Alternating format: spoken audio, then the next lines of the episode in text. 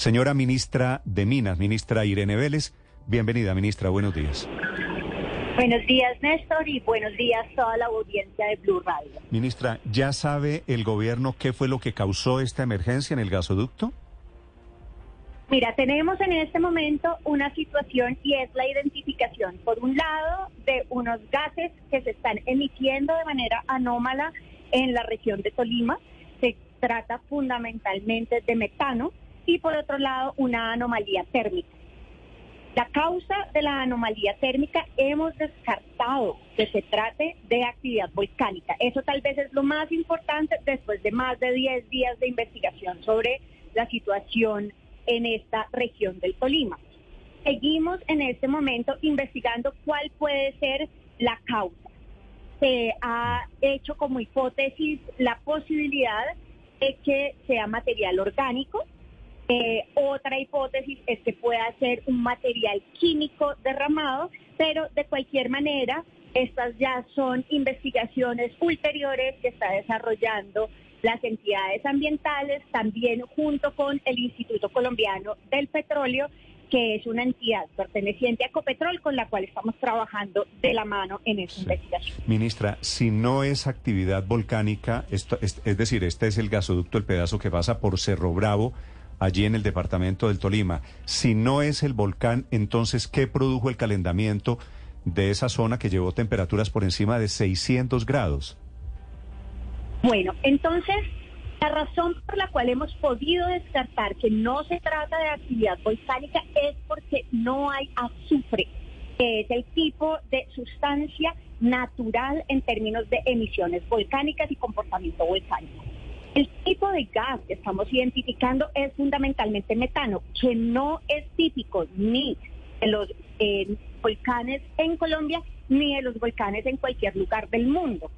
Es decir, que esta investigación sobre cuál es el tipo de gases que se están emitiendo en este momento descarta la posibilidad de que sea actividad volcánica.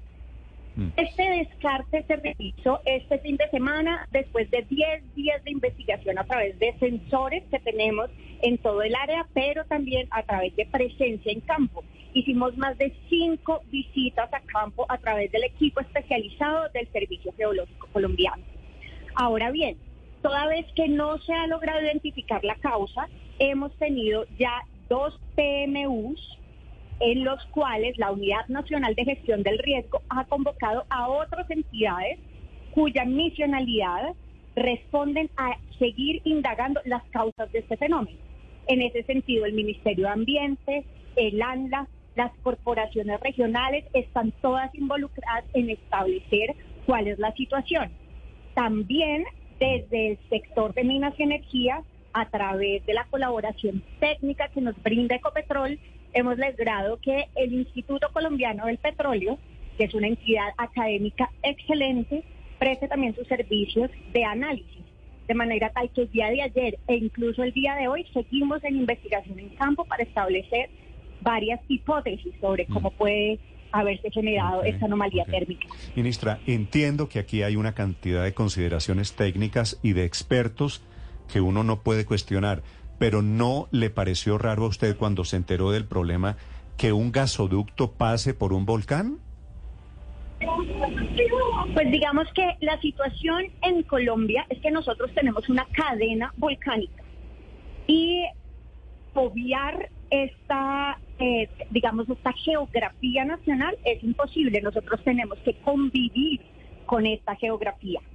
Convivir con esta geografía significa tener un monitoreo 24/7 de la actividad de esos volcanes. Y quiero decirle, Néstor, que esa, ese monitoreo lo hacemos desde el Servicio Geológico Colombiano a través de un equipo de expertos excelente, a través de un sistema que incluso estamos por robustecer toda vez que aunque tenemos sensores que son de temperatura, sensores de gases y sensores sísmicos, creemos que podemos mejorar en el sistema para poder darle mayor tranquilidad a la ciudadanía de manera permanente.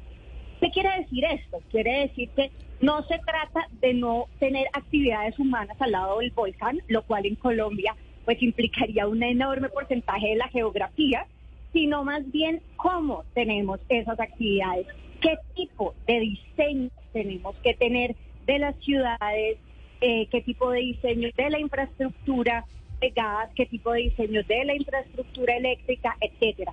Es decir, que seamos conscientes de que así es nuestra geografía y de que tenemos que tener un diseño que sea responsable frente a la mitigación eh, y a la prevención de posibles riesgos. Ministra, los gobernadores del suroccidente del país, los alcaldes de las ciudades y los municipios que están afectados por este corte del servicio de gas natural están pidiéndole a usted y al presidente Petro medidas adicionales y urgentes porque el plazo de 9 a 15 días para hacer el desvío de la tubería pareciera demasiado y los costos están disparados en la energía, los restaurantes y otros negocios están en riesgo.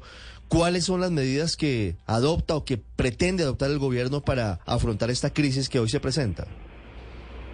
Mira, en este momento lo primero que hay que decir es que se trata entonces de una situación que se deriva de la imposibilidad de transportar gas.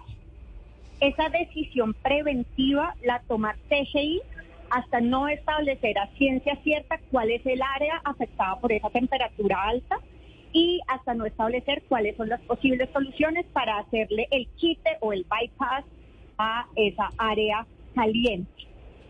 ¿Qué es importante eh, tener en cuenta aquí? Nosotros simultáneamente, desde el 20 de mayo que TGI anunció la suspensión temporal y preventiva, hemos estado trabajando con la empresa en alternativas para el suministro de. Hay varias alternativas. Por un lado, intensificar al máximo lo que sería el gas con pipeta. Eso es algo que todas las empresas operadoras de la región están haciendo y es en la medida de lo posible poner al servicio de la ciudadanía este gas adicional.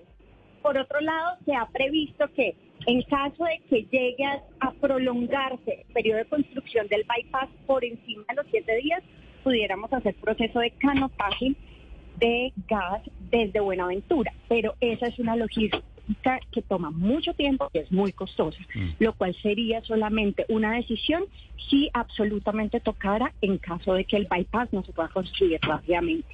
Repito, el bypass toma entre 5 y 7 días según nos ha reportado la empresa TGI y esperamos que logremos cumplir esa meta. Néstor y Ciudadanía conectada en este momento con Blue. Estoy a punto de despegar en un avión. Sí, veo, que, eh, Ministra, déjeme, déjeme hacerle una pregunta chiquita para terminar esta entrevista. Le agradezco porque sé que está despegando, sé que está tomando un vuelo. Usted, ministra, que tiene una posición sobre este tema del gas, del de los hidrocarburos, del petróleo, ¿a usted este tema de crisis de abastecimiento que hay en dos millones de usuarios no le deja alguna lección? Me deja, eh, por supuesto, la enseñanza de que es muy importante asegurar la logística del transporte. Estamos muy comprometidos con hacerlo pronto, con hacerlo de manera científica, con evitar cualquier riesgo tanto para la infraestructura como para los usuarios, porque se trata también de que no vamos a tomar una medida apresurada de reconexión si es que esto pusiera en riesgo la infraestructura. La empresa TGI ha sido absolutamente responsable sobre esta decisión. Mm. Ahora estamos buscando otras alternativas para asegurar que la ciudadanía que eh, depende en este momento del gas eh, pueda tener su suministro prontamente. ¿Qué es importante, Néstor y ciudadanía? Miren la importancia de tener múltiples energéticos, de tener energéticos descentralizados. Si tuviéramos, por ejemplo, mayor desarrollo de geotermia, teniendo esta cadena de volcanes en el país, tendríamos alternativas energéticas hoy, de manera que no estaríamos dependiendo exclusivamente del gas. La idea de diversificar los energéticos es absolutamente central en la política de este gobierno. Ministra, la dejo que tome, la dejo que tome su vuelo. Gracias.